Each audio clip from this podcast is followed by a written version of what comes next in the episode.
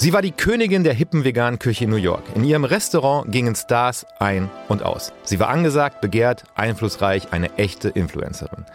Am Ende dieser Geschichte aber ist sie mittellos und wird auf einer Flucht quer durch die USA verhaftet. Die neue Dokuserie vom Produzenten von Tiger King und dem Regisseur von Fire erzählt diese wieder einmal unglaubliche True Crime Story. Heute im Netflix-Woche Podcast Bad Vegan, berühmt und betrogen. Und damit hallo und herzlich willkommen zu einer neuen Ausgabe des Netflix Woche Podcast. Mein Name ist Hadne Tesfay. Moderatorin, Popkultur-Junkie und die beste Partnerin, die ich für diesen Podcast haben könnte. Und mir gegenüber sitzt Matthias Kalle, Autor, Journalist und der beste Fernsehkritiker den Ja. es gibt. Sag ich jetzt Dank. einfach mal. Sag Äh, ich jetzt einfach äh, mal. Vielen Dank. Und zum Glück sind wir heute wieder nicht alleine, denn zu Gast ist Bernie Meyer. Bernie, hallo, grüß dich. Schön, Hallo. dass du da bist. Ich muss mir das aufschreiben, damit äh, ich nichts vergesse von dem, was du in deinem Leben schon gemacht Ach, mir hast. schwant Übles. Naja, wollen wir mal gucken, ob es vollständig Hörst ist. dir jetzt an. Hörst dir jetzt an. Also, du bist aktuell, bist du Autor, Journalist, Podcaster und Podcast-Produzent. Du warst aber mal Chefredakteur nicht nur von MTV, sondern auch von Viva. Du hast zusammen Online muss ich gleich dazu fügen, weil sonst fühlen, sich ein paar Leute äh, um ihre Job Descriptions betrogen. Chefredakteur ist Chefredakteur für mich. Das ist geil. Also, du hast aber auch Bücher über ähm, ähm, einen Privatdetektiv geschrieben ähm, mit dem lustigen Namen Siggi Singer. ja, Sigi Singer und Max Mandl, ja. Ja. Und du warst äh, Host eines True Crime Podcasts mit dem Namen Dunkle Heimat. Äh, Auch richtig. Stimmt. Und in Sekten. Also in zwei Wörter. Das war auch ein Podcast von dir. Ja, genau. Das ist eine Meine Reportage über neue religiöse Gemeinschaften und äh, die titulären Sekten eben. Und Das, das wird wiederkommen. Da geht es irgendwann demnächst mal weiter. So, und dann hast du auch noch einen Podcast, äh, der heißt Kill Royale und da geht's um historische True Crime Fälle. Den machst du auch mit äh, Nils Burkelberg, mit dem du Dunkle Heimat machst und Ja. gemacht hast. So. Und dann gibt's noch ähm, einen ähm, Podcast, den du gemacht hast, der hört auf den Namen Chasing Masalek. Na, da hab ich, den habe ich redaktionell betreut. Also Ja. da habe ich nicht so tief meine Finger drin. Also, aber wir können uns auf Folgendes einigen, lieber Bernie. Ähm, du hast sehr viel mit True Crime gemacht.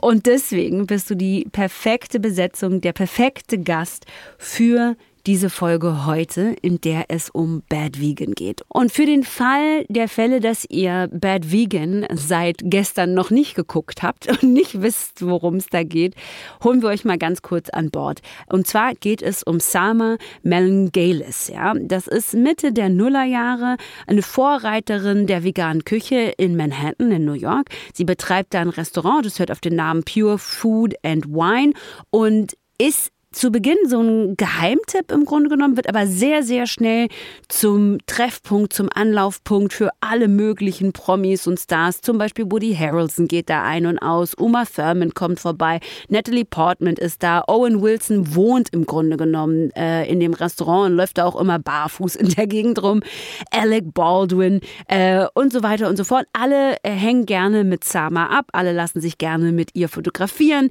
Ähm, und die, die Medien lieben diese Stories, dieses kleinen veganen Rohkost-Imperiums und sie wird als Symbol dieses ja damals noch neuen Food- und Lifestyle-Trends gefeiert. Aber es geht nicht gut aus. Ähm, sie lernt nämlich über mehrere Ecken, da spielt auch Twitter eine Rolle.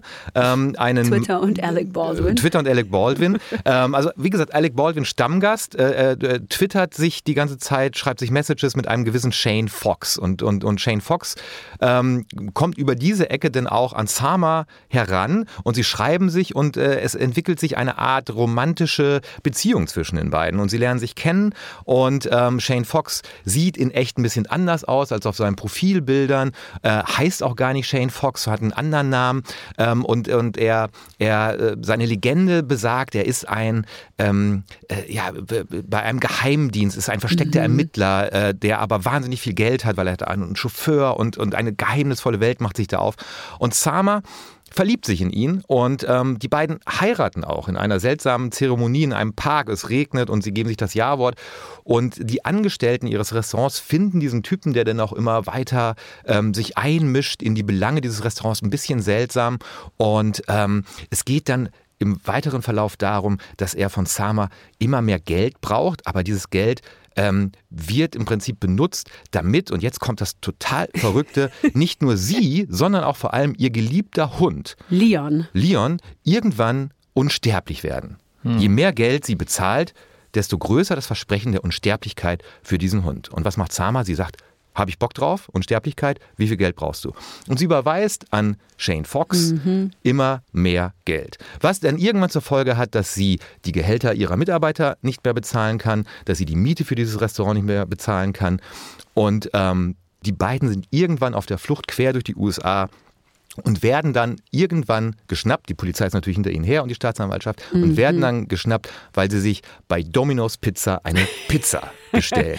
Irgendwo in die amerikanische Südstaatenprovinz hin. Und man denkt sich, wie konnte das passieren, dass aus dieser schillernden New Yorker Persönlichkeit äh, eine ganz arme Frau geworden ist, die, wie gesagt, in so einem ganz billigen Drive-In irgendwo in der äh, Pampa von Tennessee oder Alabama, irgendwas sowas in der Richtung ist es, sitzt und sich als Veganerin, da haben sich nämlich die Medien, wie gesagt, wie verrückt draufgestürzt, ausgerechnet eine Pizza bestellt.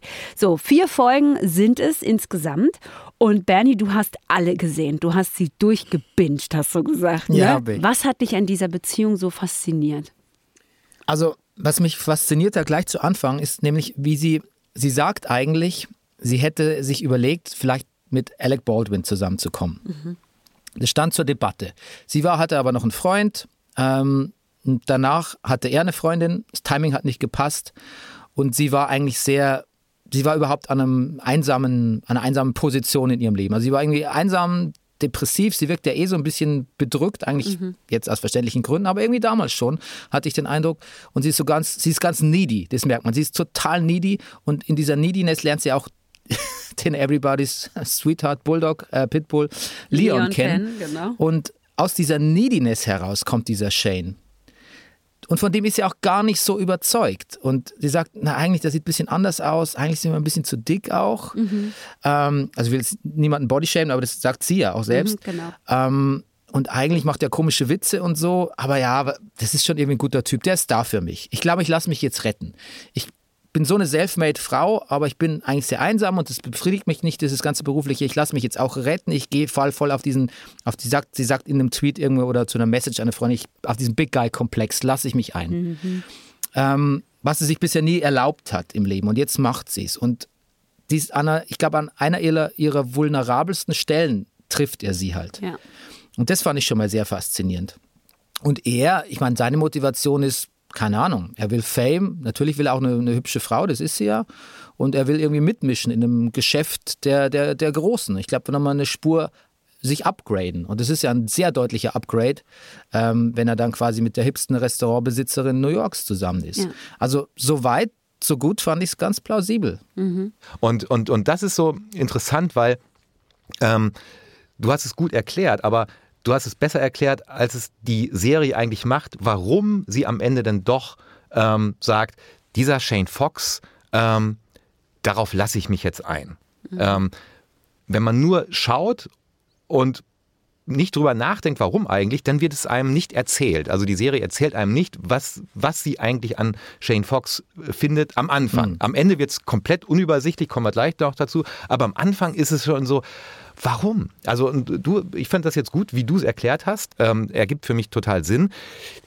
Die Serie schafft es leider nicht. Also deshalb bist du ja auch zum Glück eingeladen, weil du diese, diesen, dieses, dieses, diesen, diesen Hintergrund hast, was ähm, äh, ja dieses sektenmäßige. Ich bin äh, irgendwo habe ich mich selber in eine Situation begeben, äh, aus der ich jetzt nicht mehr rauskomme und vielleicht auch gar nicht rauskommen will, weil dann müsste ich mir eingestehen, dass ich eigentlich richtig Scheiße gebaut habe in meinem Ich, ich habe noch einen Aspekt, der da ganz gut passt, auch der den Anfang erklärt, aber auch das Ende so ein bisschen. Nämlich, was äh, so Gurus gerne machen in diesen Sektenverhältnissen. Der Guru oder in dem Fall jetzt auch Shane Fox lässt äh, das Gegenüber immer ein bisschen im Unklaren und entzieht ihm, ihr dadurch die Kontrolle. Das ist tatsächlich, ich weiß nicht, ob das wird dort bewusst eingesetzt in der Serie, also von ihm aus, aber natürlich auch in so Sektenstrukturen. Und man findet es auch oft in Beziehungen, ähm, da sind dann auch beide Seiten schuld, dass man oft in dem Partner was vermutet, Das, da ist noch mehr da. Da ist mehr da, da ist, ähm, ich habe noch nicht alles ergründet, da muss doch mehr sein, das muss doch ein guter Typ sein. Also dieses, da ist extrem viel Projektion dabei und aber auch ein bewusstes Zurückhalten von Informationen. Und bei diesem Shane Fox ist es natürlich ganz extrem so, weil der sagt ja nicht, wo er hingeht, der sagt ja nicht, was er arbeitet, woher er sein Geld hat. Ähm, Im Gegenteil, der, der nährt ja seine eigene Mystik und, und seinen eigenen Mythos noch total. Und das macht natürlich auch was mit einem. Ich glaube, das ist ein, ich meine, ich bin kein, kein Psychologe, aber ich wette, da gibt es Studien darüber, was das auch mit Leuten macht, wenn Informationen für ihnen, vor ihnen zurückgehalten werden und sie selber projizieren und überlegen und ähm, mutmaßen müssen, was da noch für sie in, in Store sein könnte. Ja. Und Ja. gerade bei, jetzt kommen wir ein bisschen zu dem Thema Esoterik, weil er da ja auch einen ganz cleveren Move eigentlich macht. Er geht in einen esoterischen Bereich und sie ist da eh so ein bisschen anfällig, erzählt sie auch, äh, und verspricht quasi so eine Art Unsterblichkeit auch für den Hund, weil sie hängt sehr an dem Hund, sie liebt den Hund vielleicht mehr als Shane Fox, aber der Hund stirbt natürlich in 10 bis 15 Jahren oder so, das ist auch klar.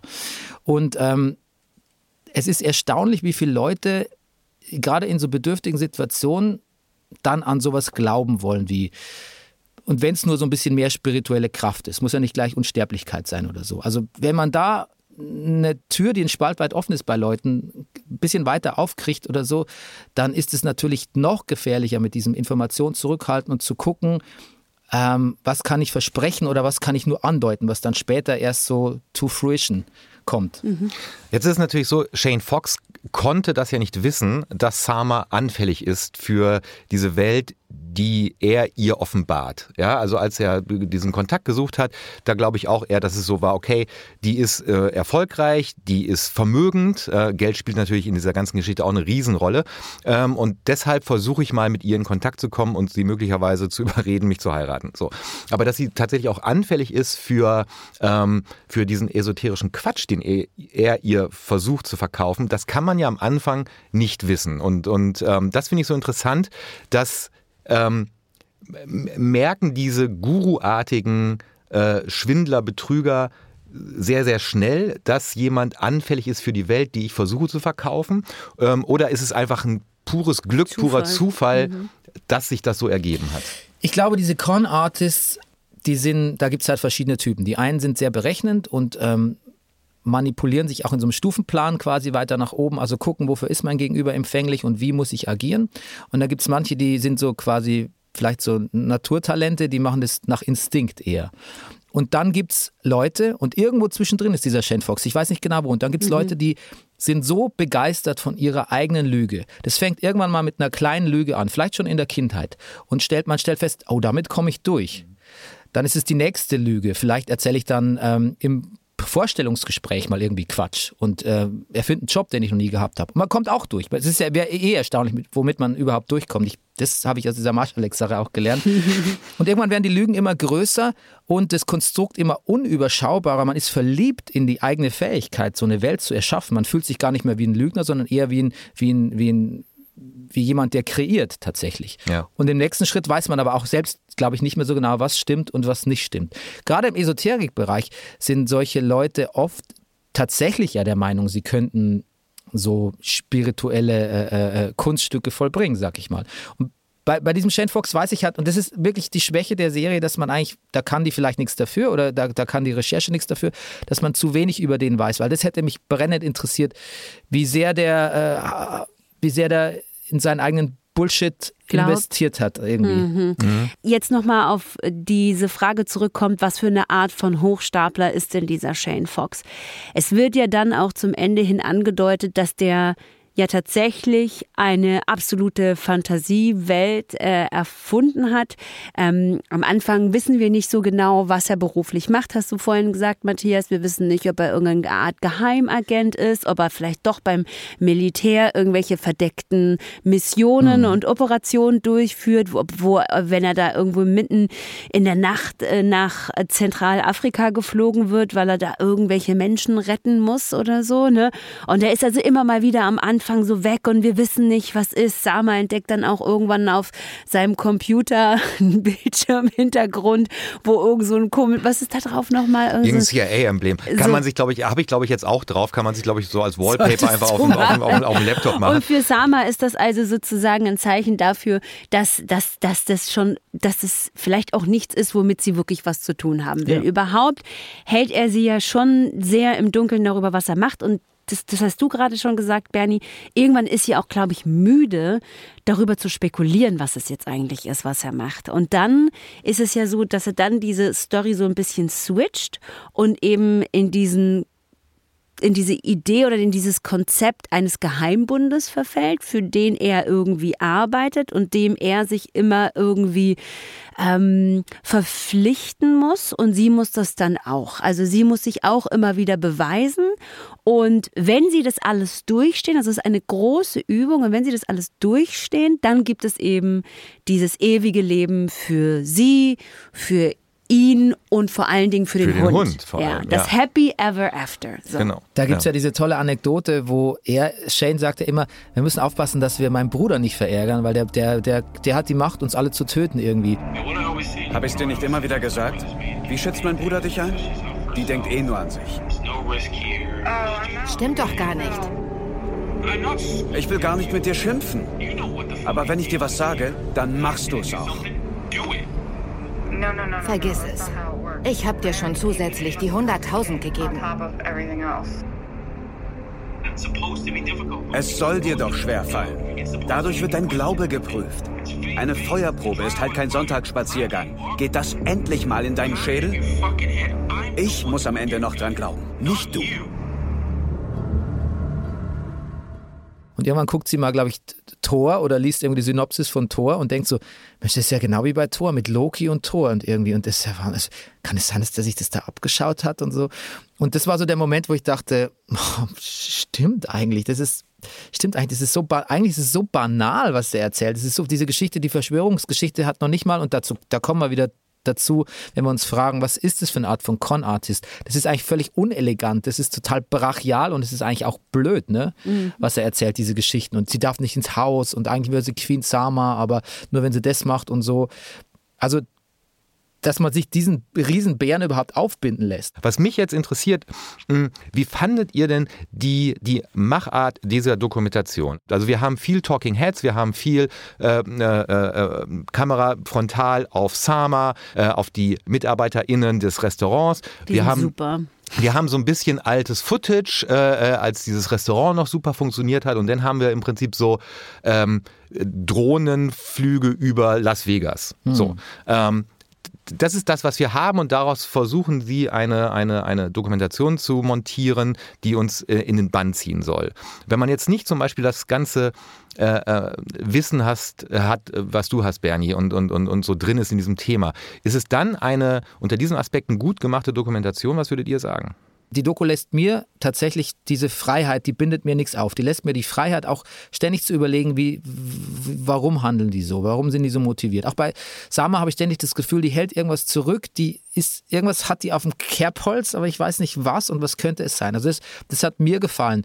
Tatsächlich ist es aber eigentlich oft, da gebe ich dir recht, Matthias, ein bisschen dünn. Und was ich nicht mochte, das ist dieses generische, wenn ich halt nichts hab, dann ähm, fliege ich halt mal mit einer Drohne über, über, Über Las Vegas. über Zentral LA oder Las Vegas oder, Äh, New oder York, sonst viel oder, über New York. Oder, Viel über New York. Viel über oder New York. zeigt zum hundertsten Mal diesen, ähm, ja genau, irgendwie die, die, die Skyline von New York oder so. Mhm. Oder Sama spazierend mit Leon äh, in die Straßen von New Auch York. Das ist auch oft oft. Ja. Ja, auf der anderen Seite kann ich so ein bisschen verstehen, als jemand, der so auch im Doku-Bereich manchmal arbeitet, auch wenn es im Podcast-Genre ist, dass man einfach, wenn man wenig hat, aber wirklich Lust drauf hat, diese Geschichte unbedingt zu erzählen, ähm, und dann auch gerade ist man dann visuell gezwungen, man muss es ja irgendwie bebildern. Ich finde, man hätte es halt einfach origineller machen können und man hätte es schöner machen können und man hätte diese Lücken, die es da gibt. Ich finde es immer schöner, wenn man sich zu denen ein bisschen bekennt. Ja. Man will natürlich heute in so modernen äh, Dokus keine Voice-Overs mehr haben. Ähm, aber man hätte es auch irgendwie anders machen können. Ich hätte quasi diesen, diesen, diese, Hoch, diese Doku wäre wirklich viel, viel besser und faszinierender gewesen, hätte man sie nicht so auf Hochglanz poliert, sondern hätte man sie ein bisschen roher präsentiert. So, guck mal, das ist die Geschichte, die ist ziemlich krass, die ist auch echt unglaublich. Hör mal, was die Leute dazu zu sagen haben. Dann sind es halt vielleicht nicht vier Folgen, sondern nur zwei oder drei. Und dann hast du das alles so ein bisschen, ist alles ein bisschen wilder, roher, vielleicht chaotischer, aber es ist auch eine chaotische Geschichte. Und es hat halt nicht, weil das verspricht eigentlich das so wie es jetzt produziert ist, so auf, auf naja, wie, wie sagt man dann, auch in diesem Netflix True Crime-Stil, mhm. ähm, verspricht es eigentlich ein bisschen mehr, als es halten kann, vermutlich. Was natürlich auch daran liegt, dass die äh, MacherInnen äh, dieser, dieser äh, Dokumentation ja schon einiges äh, äh, an tollen Sachen vorgelegt haben. Also der Regisseur zum Beispiel ähm, hat unter anderem Jim und Andy The Great Beyond gemacht. Für mich ja eine der tollsten Dokumentationen überhaupt über die äh, Dreharbeiten zu Man on the Moon, ähm, wo Jim Carrey ähm, den, den amerikanischen Komiker Andy Kaufman spielt, ähm, aus dem Jahr 1999. Eine wirklich große großartige Dokumentation. Da haben wir übrigens drüber gesprochen, als Marc Waschke hier zu Gast war im Netflix-Woche Talk, äh, der das mitgebracht hat als seine, seine Empfehlung. Ähm, und äh, äh Chris Smith hat auch Fire Festival gemacht. Ähm, mhm. diese, diese wirklich großartige Dokumentation, die aber natürlich auch bildlich viel, viel besser dokumentiert war als natürlich Bad Vegan. Ja? Also da konntest du wirklich aus dem Vollen schöpfen. Und da ist natürlich auch, wenn du so willst, der Plot ein ganz, ganz anderer ähm, bei Fire Festival, weil Du hast es ja schon gesagt, der Plot ist natürlich ein Problem bei Bad Vegan, bei all den Leerstellen, die man hat und die man nicht wirklich füllen kann und wozu man aber auch nicht steht, dass man sie nicht füllen kann. Und äh, der Produzent hat auch Tiger King gemacht. Mhm. Und ähm, dieser Versuch möglicherweise ähm, den nächsten Tiger King Hit zu landen mit Bad Vegan, das schien der Versuch zu sein, auch in der Machart, ist nicht so ganz aufgegangen. Aber grundsätzlich ist es ähm, so eine Sache, wo ich mir denke, woher kommt eigentlich unsere Faszination mit diesen Scammern, ja? Weil du hast es schon gesagt, ne? Also jetzt oder Weird Crime im Allgemeinen, Scam oder True Crime, Weird Crime im äh, Allgemeinen und Scammer, aber also HochstaplerInnen im Speziellen. Weil, guck mal, wir haben vor ein paar Wochen, Matthias, über Inventing Anna gesprochen, was ja auch gut. eine riesengroße ja. HochstaplerInnen-Geschichte ist, ja. Dann ähm, haben wir jetzt ähm, ähm, Bad Vegan, was ja auch eine Hochstapler-Geschichte ist, ja. Dann habe ich neulich Tinder Swindler geguckt, was ja auch eine super Hochstapler-Geschichte ist, die übrigens auch mit sehr von diesem, von diesem diesem wackeligen Bildmaterial, das die Leute selber aufgenommen haben, dem Tinder-Swindler selber, der sich zu jeder Tages- und Nachtzeit irgendwie selber gefilmt und es seinen Freundinnen geschickt hat und so weiter und so fort. Das lebt davon. Ähm, also es ist überall links und rechts Leute, die uns irgendwie betrügen und um unser Geld bringen. Was fasziniert uns so sehr an diesen Geschichten? Übrigens ganz kurz, weil du gerade ähm, Inventing Anna und Anna Sorokin genannt hast. Ähm, es ist ja tatsächlich so, dass beide, Sama und Anna, in Rikers Island saßen. Ja, äh, allerdings nicht ganz zur gleichen Zeit. Also nee. äh, äh Sama saß, glaube ich, 2017 in Rikers Island und, und äh, Anna, Anna Sorokin ähm, äh, zwei Jahre später. Aber äh, fand ich jetzt auch interessant, dass diese beiden Frauen quasi an gleicher Ort und Stelle dann ihre Haftstrafe abgesetzt haben. Also warum diese Scammer-Geschichten so faszinierend sind, das weiß ich eigentlich auch nicht. Mhm. Ich könnte mich jetzt selber fragen, warum ich unbedingt eine, eine, äh, eine Doku-Reihe über, eine Podcast-Reihe über Sekten machen wollte. Ähm, ich glaube, weil mich interessiert, wie man als, wo die, ich habe es schon mal gesagt, wo die vulnerablen Stellen von Menschen sind, wo sie zu packen sind, dass sie auf sowas reinfallen. Auch, also auch ich nehme mich da selber, ich versuche da immer ranzugehen mit so einer, nicht mit so einer Haltung wie, sind die bescheuert oder was, sondern eher so, mh, hm, wo sind da schwache Stellen, wo sind da Schwachstellen, was wird, was, wo bin ich angreifbar, was, womit würde man mich auch erwischen können. Das ist mein Interesse dran. Die Scammer selbst finde ich eigentlich, genau wie die Gurus bei den Sekten, finde ich eigentlich meistens ganz unangenehm, sind eigentlich, fast, sind eigentlich so gut wie fast immer Männer. Gibt eine buddhistische Sekte, da war es mal eine Frau.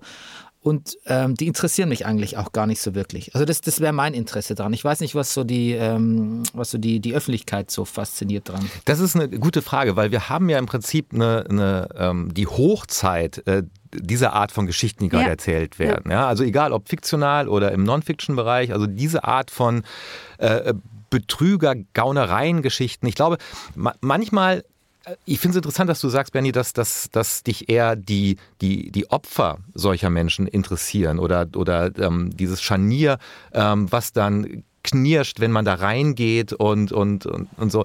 Ähm, ich glaube aber, dass ganz viele Menschen, die sich das anschauen, die sich das gerne anschauen, so ein Gefühl haben von, ähm, dass man sich das traut. Also, dass jemand sich traut, mit einer unfassbar äh, äh, mit einer Räuberpistole andere Menschen davon zu überzeugen, ihnen zu vertrauen, egal auf welcher Ebene, auf einer mhm. emotionalen Ebene, auf einer finanziellen Ebene. Also ich glaube schon, dass das, ähm, ob das mit Felix Krull äh, äh angefangen mhm. hat, also dass, dass Menschen im Prinzip in, in, leise Sympathien für diese Schutzbehaben, die diese äh, Betrüger haben. Also wir hatten ja auch jahrelang, wurden diese Betrüger ja auch sehr positiv gezeichnet. Ja? Also es geht ja auch immer, ja, es geht ja auch immer darum, mhm. ähm, ähm, wer, wer ist sozusagen der Gegner des Betrügers? Ja, ist es sozusagen das Großkapital wie bei Inventing Anna ähm, oder sind es unschuldige Menschen, die die man eigentlich mag und wo man denkt, ah, das ist jetzt aber gemein dieser Person gegenüber. Ja, was natürlich gerade bei Bad Vegan finde ich auch ein gewisses Problem ist, weil mit Sama wird man auch nicht so richtig wirklich, warm, wirklich ne? richtig warm. Ja, aber das ist ein, ein, anderes Thema. Aber ich glaube, dass dieses, dieses, ähm, die, diese die Betrüger leben sozusagen ein wildes, gefährliches Leben auf der äh, tanzen auf dem Vulkan und und und und äh, könnten immer abstürzen. Das ist, glaube ich, etwas, was ZuschauerInnen schon ein bisschen fasziniert. Hm. Und natürlich bei Sama Drama vielleicht auch, wenn man jetzt mal von einem amerikanischen Publikum ausgeht, diese, diese Fallhöhe. Weil die, die gehört so quasi ein bisschen zur New Yorker Elite und dieser komische Vegan Lifestyle und was weiß ich, was man da alles irgendwie auch verachtenswert finden kann an so einer, an so einer Oberschicht irgendwie. Auch Wer weiß, vielleicht spielt auch eine gewisse Misogynie eine, eine Rolle. Irgendwie. Ganz sicher man sagt so, so jemand kann ruhig fallen. Ja. Wenn man die Berichterstattung sich anschaut, in der kommt ja dieser Anthony kaum vor. Also ich habe jetzt mal ein paar mhm. Artikel gegoogelt. Es ist ja immer so ein bisschen so eine, da ist eine große Häme dabei bei dieser Berichterstattung über diese Sama. Was sicher auch eine Motivation über die, für diese Doku sein kann, das nochmal anders darzustellen. Was bei uns ja nie so ankam. Wir von uns jetzt hier in Europa kennt wahrscheinlich keiner das Restaurant oder Sama. Genau. Ja. Das hat auch nochmal eine andere Interessensbasis. Ähm, und auf der anderen Seite Finde ich aber gut, dass in dieser Doku diese Telefongespräche mit eingebaut sind, ähm, weil man da nämlich tatsächlich bei allem Misstrauen ihr gegenüber eigentlich keine Sympathien mehr für den hegen kann. Für ihn? Weil der ist Null. wirklich ein unfassbar brutaler, ja, manipulativer unfassbar. Typ. Es fängt ja schon an, was ich eine tolle Metaebene finde für eine Doku, dass er, glaube ich, gleich am Anfang mhm. sagt, er sowas wie, they're gonna make a fucking Netflix documentary. Mhm. Und it's gonna be fucking hellfire from the fucking sky, sagt er. Darf ja. man hier fluchen auf Englisch? Ja, ja. ja man darf ähm, Englisch darf man fluchen. Und das, der bedroht sie eigentlich die ganze Zeit. Ja, in einer Tour. Ja, genau. Und sie fragt ihn auch immer, ähm, ist das jetzt eine Drohung? Und so, nein, nein, nein, das ist keine Drohung. Das ist gar keine Drohung. Und so, ich liebe dich doch. Ja. So, also die ganze Zeit. Vielleicht ist es eine bewusste Entscheidung, diesen Typen nicht zu viel Raum einzuräumen am Sollte Schluss. Sein, ja. Wie es oft bei True Crime ist, dass man sagt, wenn man es ein bisschen eleganter macht, wir, wir versuchen das zum Beispiel auch immer bei Kill Royale, wo es ja um historische Attentate geht, nicht zu viel über die Biografie der, der Mörder zu erzählen, außer das ist politisch wichtig, weil wir ähm, denen auch nicht zu viel Platz einräumen man, wollen. Man läuft auch immer Gefahr, sie ein bisschen zu glorifizieren, genau. wenn man mhm, ihnen eine natürlich. ganze Netflix Deshalb vielleicht ist es bewusst Doku widmet oder einem Podcast in dem genau. Zusammenhang. Und vielleicht ist es auch eine bewusste Entscheidung, Sama so ein bisschen als, also uns zu, dazu zu bringen als ZuschauerInnen, die Sama so ein bisschen ambivalent zu finden irgendwie. Mhm, klar das wird halt nicht gut kommuniziert. Die Doku kommuniziert nicht so ganz genau, was sie will und ist aber zu Hochglanz, um von uns zu erwarten, dass wir uns da ein bisschen selber reindenken. Die Doku macht ästhetisch den Eindruck, als würde uns alles serviert,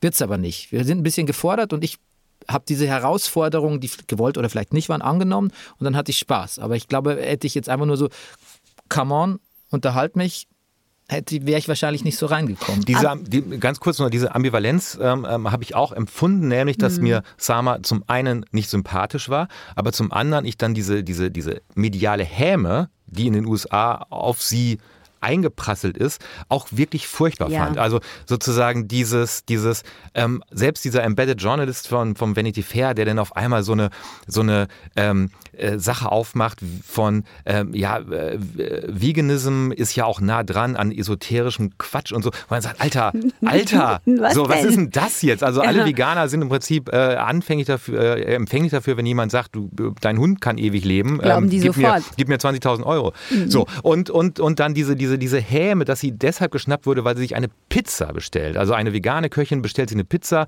ja, selbst schuld. So, dann muss man ja in den Knast kommen. Naja, Das und vor so- allen Dingen, haha, siehst du mal, ist die gar nicht vegan, ne? Haben wir sie doch erwischt, Und das- weil alle Veganer essen und Veganerinnen essen heimlich doch irgendwo noch Würstchen. Und das ist dann, das ist dann wirklich so wie, äh, äh, keine Ahnung, wenn irgendwelche Arschlöcher auf Twitter äh, äh, grünen PolitikerInnen dabei fotografieren, wie sie in ein Flugzeug steigen und so oder mal zu McDonalds gehen oder so. Wo ich dann denke, ey, wisst ihr was, was soll denn das? Ja. So. Und das ist dann der Moment, wo ich so denke, irgendwie, ich mag Sama nicht, aber das ist nicht okay. Nee, so, genau. das ist einfach nicht okay. So. Also, jetzt haben wir vieles gehört, Leute. Und jetzt brauche ich von euch eine ganz klare Aussage. Gibt es für Bad Vegan eine Cook-Empfehlung, eine Empfehlung äh, mit Einschränkungen oder gar nicht? Was sagst du, Bernie? Empfehlung mit Einschränkung. Mhm. Warum? Ähm, weil man sich auf einer bisschen tieferen Ebene, als die Doku es einem suggeriert, damit beschäftigen muss, um Spaß zu haben. Ähm, und vielleicht stimmt es aber auch überhaupt nicht. Jetzt, wo ich es ausspreche, vielleicht ist es Quatsch. Vielleicht kann man das, das auch einfach so reinziehen und denken, crazy Fall, lass mich mal unterhalten für vier Folgen und das ist auch okay. Ja.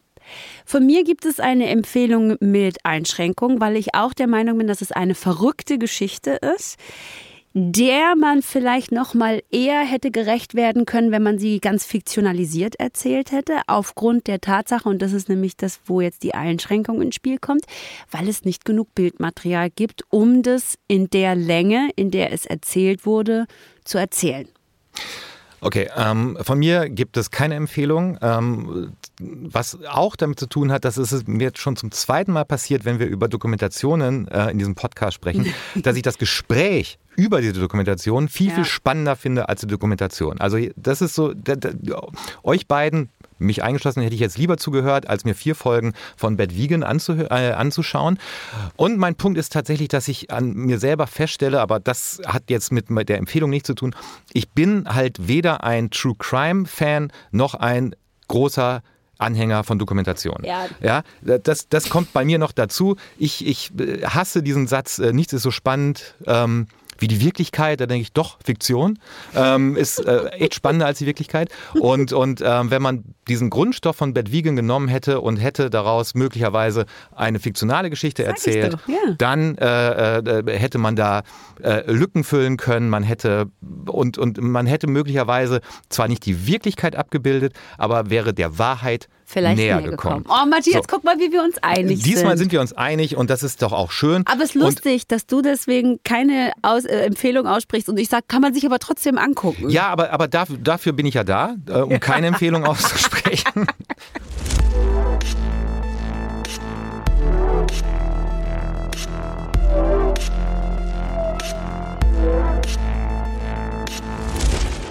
Für äh, euch, äh, liebe ZuhörerInnen, ich glaube, wenn ihr diesen Podcast gehört hat, habt, dann euch Bad Vegan anzuschauen, ist, glaube ich, eine richtig gute Idee, weil man jetzt, glaube ich, anders vorbereitet mit einer anderen Haltung da reingeht und es vielleicht nochmal anders sieht und die Leerstellen, von denen du vorhin gesprochen hast, Bernie, vielleicht jetzt schon automatisch irgendwie mitdenkt. Also mich würde es mal interessieren, wie das jetzt bei euch so angekommen ist. Ich glaube, das ist eine gute Vorbereitung gewesen hier, um das Ding vielleicht doch zu gucken. Ja. So. Und wenn ihr dadurch, wenn ihr, wenn ihr eher mir folgt und es nicht schaut, dann haben wir jetzt natürlich jetzt noch drei unwidersprochene Empfehlungen von uns, die ihr euch ohne Probleme anschaut. Und was ich super spannend finde, Bernie, ist das, was du mitgebracht hast, weil davon habe ich noch nie irgendetwas gehört.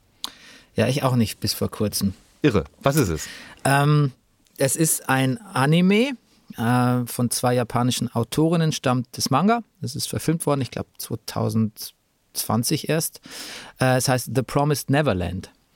Und mein Sohn hat mich draufgebracht, weil der hat so Mangas und Animes eigentlich ganz gerne mag. Und ich hatte ihm mal das Buch mitgebracht aus dem, aus dem Comicladen, ähm, also das Manga. Und dann hat er entdeckt, das, ah, das gibt es ja auch auf Netflix, ist ja verfilmt worden. Und dann habe ich halt mal reingeguckt, weil ich, ich schaue immer mit in seine Animes. Die meisten finde ich auch ganz gut. Und dann haben wir da reingeschaut und es geht einfach los. Da sind Kinder in einem Kinderheim, in einem Erziehungsheim, in einem Waisenhaus, wenn man so will.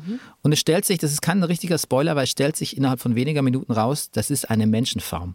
Die werden gezüchtet, um irgendwann später mal von Monstern aufgefressen zu werden. Das ist, oh so, Und okay. das ist wirklich, das ist die absolut darkest Timeline. Das ist so absolut super finsterer Shit. Ich kann es eigentlich kaum glauben, dass es ab 12 ist. Das ist so, also die Geschichte ist tatsächlich so so herzergreifend. Diese Charaktere, die wachsen einem so schnell, so massiv ans Herz. Das Ding ist voller Plot-Twists. Also wir waren irgendwann bei Folge 6 schon also wir waren völlig invested, aber wir waren schon an einem Punkt, wo wir gesagt haben, das, das zu, wir können nicht mehr weitergucken. Wie wollen die denn nochmal rauskommen aus diesem, aus diesem Dilemma, das da geschaffen wurde irgendwie? Es ist so extrem dark und es ist noch viel darker, weil es natürlich konterkariert wird durch die Situation in einem Waisenhaus, wo Kinder im Alter von 0 bis 12, ich glaube mit 12 müssen sie dann, ist es Austrittsalter, in Anführungszeichen, alle vorhanden sind und zusammen spielen unter der, ähm, ich sag mal, vorgeblichen äh, Liebe und behutsam äh, Care von, von dieser, von dieser äh, wie sagt man, Erzieherin. Mm. Und also deshalb, das, wenn ich nur dran denke, dann, dann fürchte ich mich schon wieder ein bisschen. Das ist, es ist so, es, und es ist aber trotzdem nicht, nicht platt und nicht doof. Es, sind, es hat natürlich diese Anime-artigen Features wie ähm, extreme Emotionen, ähm, krasse Close-ups, aber es hat auch ein paar originelle Elemente, die ich so in Animes noch nicht gesehen habe. Die Dialoge sind wirklich, wirklich gut. Die Synchro ist toll. Das ist ja manchmal auch ein Problem. Ähm, die Musik ist der Hammer. Also die Musik wechselt so zwischen klassisch, aber es gibt so ein to tolles J-Pop-Eröffnungsstück äh, ähm, und ist extrem extrem punktgenau den Situationen ange, angepasst. Wow, okay. Also nichts ist da irgendwie Massenware, sondern es ist extrem liebevoll. Und ich bin wirklich sehr gespannt auf die zweite Staffel. Ich hoffe, Netflix äh, pickt die damit wir die sehen können. Aber äh, für meine Nerven ist es nicht gut gewesen. Ich muss wirklich sagen, das, das bringt mich in eine. Das, also ich mag so düstere Sachen gerne, aber das war wirklich so, wo ich dachte, so, boah, da bin ich froh, wenn wir jetzt eine Woche Pause haben. Also, The Promised Neverland, eine düstere Anime-Serie, von der es auf Netflix eine Staffel ähm, gibt und äh, die zweite ist auch schon raus in der Hoffnung, dass die dann auch bald bei Netflix zu sehen sein wird. Bernie Meyer macht erstmal Pause. Ähm, Matthias, was hast du geguckt? Also ich war, ich war ähm, vor ein paar Tagen an einem sehr menschenfeindlichen Ort, nämlich im Kino. Und, ähm, menschenfeindlich, wow. Und ähm, ja, wo ja, die Leute nur noch zum Reden und Essen hingehen. Und ähm, ich musste aber hingehen, weil ich mir äh, The Batman angeschaut habe, die Neuinterpretation ähm, von äh, Matt Reeves. mit ähm, Robert Pattinson, mit, Pattinson mit und Robert Pattinson und Zoe Kravitz Kravitz, oh. in den Hauptrollen. Und ähm, ich bin seit dem 89er ähm, Tim Burton Batman ein, ein, ein, ein großer Fan dieses Franchise äh, ich möchte gar nicht von Guilty Pleasure oder so sprechen, sondern ich finde es einfach wahnsinnig toll. Und äh, für mich ist natürlich der Christopher Nolan äh, The Dark Knight der, der Standard schlechthin. Fand es aber gut. Mhm. Fand The Batman gut, bisschen zu lang, aber gut. Und ähm, bin dann nach Hause gekommen und, und ähm, hatte Bock, dann mir die Nolan-Batmans nochmal anzuschauen.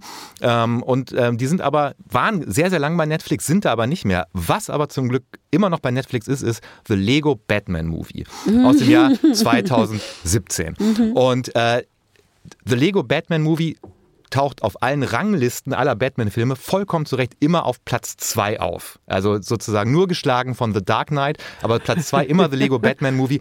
Und äh, es ist ein riesen, riesen Spaß. Ähm, Will Arnett, also man muss es im Original schauen. Mhm. Ich, ich, hasse mich dafür, dass ich diesen Satz sage, weil ich finde ihn immer so ein bisschen affektiert. In dem Fall stimmt's. In dem Fall stimmt dem Fall es. Will Arnett wirklich, sp äh, spricht Batman. Zoe Kravitz spricht Catwoman. Also Mhm. fünf Jahre bevor sie denn tatsächlich Catwoman spielt, äh, spricht sie Catwoman. Und ähm, es ist so ein Vergnügen, sich diesen Film anzuschauen. Man muss ihn auch mehrmals schauen, damit man jeden Gag mitkriegt. Es ist zum einen eine große Hommage an alle Batman-Filme, die es vorher gab, weil es kommen immer wieder Verweise vor und und und.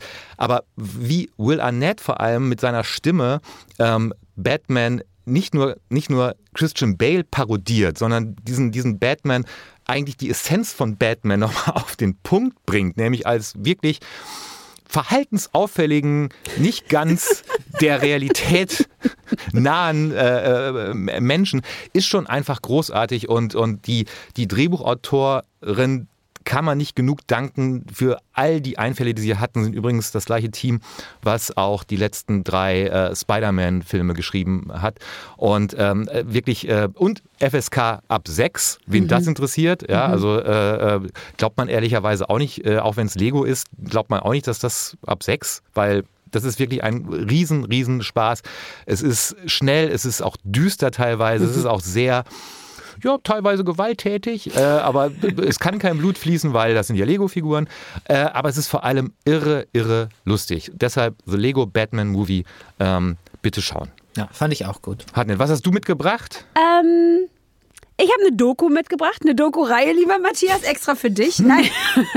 Also ich habe mich ja nach, in der Vorbereitung, also ich habe mich in der Vorbereitung für die äh, Sendung heute ja nicht nur mit Bad Vegan beschäftigt. Wie gesagt, ich habe auch alle anderen äh, oder aktuellen vielmehr True Crime äh, Shows geguckt, die es gerade und Filme geguckt, die es auf Netflix gibt, ja. Aber was mich dann doch am meisten bewegt hat äh, in der letzten Woche, ist eine Doku, die seit Anfang März, eine Doku-Reihe, die seit Anfang März auf Netflix ist, die aber selber, glaube ich, schon von 2020 oder 2019 ist. Ja? Und zwar heißt die ähm, Doku-Serie Losers.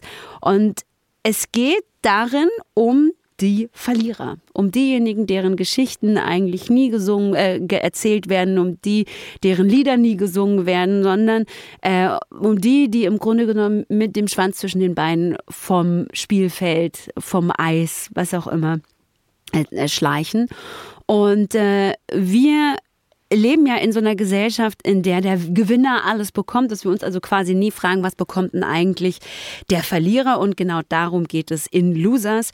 Es sind acht Folgen, ähm, die vom Verlieren erzählen. In der ersten äh, geht es zum Beispiel um Michael Bird. Michael Bird ist ähm, ein hochtalentierter äh, Schwergewichtsboxer, der auf ganz spektakuläre Art und Weise einen Kampf verliert. Und nach dieser spektakulären Niederlage, nach der er auch eine Woche im Koma liegt, äh, sich dazu entscheidet, das nie wieder zu machen. So, ja.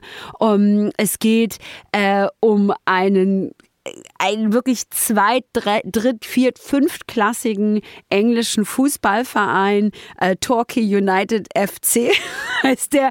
Und ähm, darüber, wie der ähm, nach einer, einer Saison voller Niederlagen wirklich mit allem, was dazugehört, irgendwie noch um das nackte Überleben in dem, im Profifußball, in einer Profiliga kämpfen muss und wodurch das am Ende des Tages, nachdem sie so viel verloren haben, dann doch glückt. Also es sind ganz, ganz spannende, lustige, zum Teil herzergreifende Geschichten, die innerhalb von 25 bis zu 30 Minuten erzählt werden. Es ist so genau die richtige Länge, um so eine Geschichte mal kurz zu hören, sich darüber zu wundern und zu denken, wow, das ist aber witzig, verrückt, schräg, abgefahren, traurig und dann aber beschwingt weitermachen zu können. Also ganz, ganz tolle Snacks die einem da erzählt werden. Ich war ganz begeistert. Also ja. wir haben jetzt äh, gescheiterte Sportler, äh, äh, Kinder, die an Monster verfüttert werden sollen, äh, ähm, Batman als Lego-Figur äh, und eine Dokumentation über äh, eine vegane Restaurantbesitzerin. das Wochenende kann kommen. Also ja. ich weiß nicht, was es da jetzt noch mehr geben kann. Ich weiß auf jeden Fall, was jetzt sofort noch kommt, lieber was Matthias. Jetzt sofort kommt noch eine Sprache, und zwar eine ganz besondere Sprache, die okay. ähm, wir unbedingt mit euch teilen wollen, weil sie uns selber wirklich ganz nah ans Herz gegangen ist. Wir haben nämlich einen Hörer unter unseren HörerInnen, der der Protagonist einer der letzten oder der ersten Queer Eye Folge war. Der Björn. Hat, und ja, Björn. Björn hat unseren Podcast gehört und uns eine Sprache geschickt und zwar diese hier. Hey ho, ich habe gerade euren Podcast gehört. Uh, ich bin Björn aus der ersten Folge und ähm, habt ihr richtig cool gemacht und äh, ich kann euch da wirklich nur zustimmen. Die haben sich wirklich sehr, sehr viel Zeit mit einem genommen, die Fabs und ähm, aber auch das ganze Team drumrum. Mir hat es damals ähm, sehr gut geholfen, dass ich im Vorfeld gute Gespräche hatte mit der lieben Bianca ähm, von den ITV Studios. Die haben mir eine Menge Angst genommen. Ähm, vorher kannte ich Queer Eye aus Amerika gar nicht. Ähm, ja, aber mir wurde das halt dann so ein bisschen erklärt. Bei YouTube habe ich dann das eine oder andere gesehen dazu und ähm, ich bin überwältigt. Also von den Reaktionen her ähm, oder das halt auch nochmal selber zu sehen, ähm, jedes Mal, wenn ich das sehe, ähm, kriege ich Pipi in den Augen. Ähm, ja, ich bin so froh und auch mein Junior für den Roman, ähm, dass wir das mitgemacht haben. Und äh, wir haben so viel ähm, bekommen, auch ähm, dieses Menschliche, dieses ähm, es ist okay, so wie du bist Und es gibt halt auch noch andere Menschen, die ähnlich ticken. Und ähm, für mich war es damals ganz, ganz schwer, als die ganzen lieben, verrückten Menschen wieder abgereist sind. Das war wirklich so, als äh, wenn ein, ja, Freunde, die man gewonnen hat, irgendwie wieder verlassen haben. Da hatte ich echt schwer mit zu kämpfen. Ähm, was ich halt aber auch nochmal hervorheben will und richtig cool finde, ähm, ich habe immer wieder Kontakt äh, mit den Fabs. Ähm, und ja, das, da merkt man halt, dass das nicht irgendwie nur so ein, so, ein, so, ein, so ein Job, den arbeite ich jetzt ab für die gewesen, sondern wirklich, äh, die stehen da halt mit Herzblut hinter und das ist nicht irgendwie Show oder keine Ahnung. Und das, äh, da bin ich sehr, sehr froh drüber und da bin ich auch sehr, sehr dankbar für, dass ich ab und zu dann halt auch nochmal Kontakt mit denen habe. Ich bin so froh, dass Björn uns in allem, was wir vermutet haben, Recht gibt, bestätigt ja. hat, oder? Ja. Ach, also Björn, du hast uns so glücklich gemacht mit deiner Sprachnachricht, weil wir jetzt einfach wissen, dass diese Fabs einfach absolut fabulous sind. Oh, es ist so schön. Ich hoffe, dass wir euch auch glücklich gemacht haben mit dieser Folge vom Netflix Woche Podcast. Ähm, Bernie, ich hoffe, du bist auch glücklich, dass du gekommen bist. Sehr. Ja, wir sind ja auf jeden Fall sehr, sehr glücklich, dass du da warst. Ja, Bernie, unbedingt. Also es war äh, eine Bereicherung, so ein professionelles Auge auf True Crime, Weird Crime Geschichten äh, zu haben. Scam Crime. Scam, Scammer. Es gibt Scam ja- Season ist einfach. Es ist Scam Scam Season. ist so, auf Netflix ist safe Scam Season. Absolut. Danke, dass du da warst, Bernie. Vielen Dank. Vielen Danke Dank. euch. Danke euch fürs Zuhören. Wir hören uns in der nächsten Woche wieder. Bis dann. Macht's gut. Ciao, ciao. Baba. Tschüss.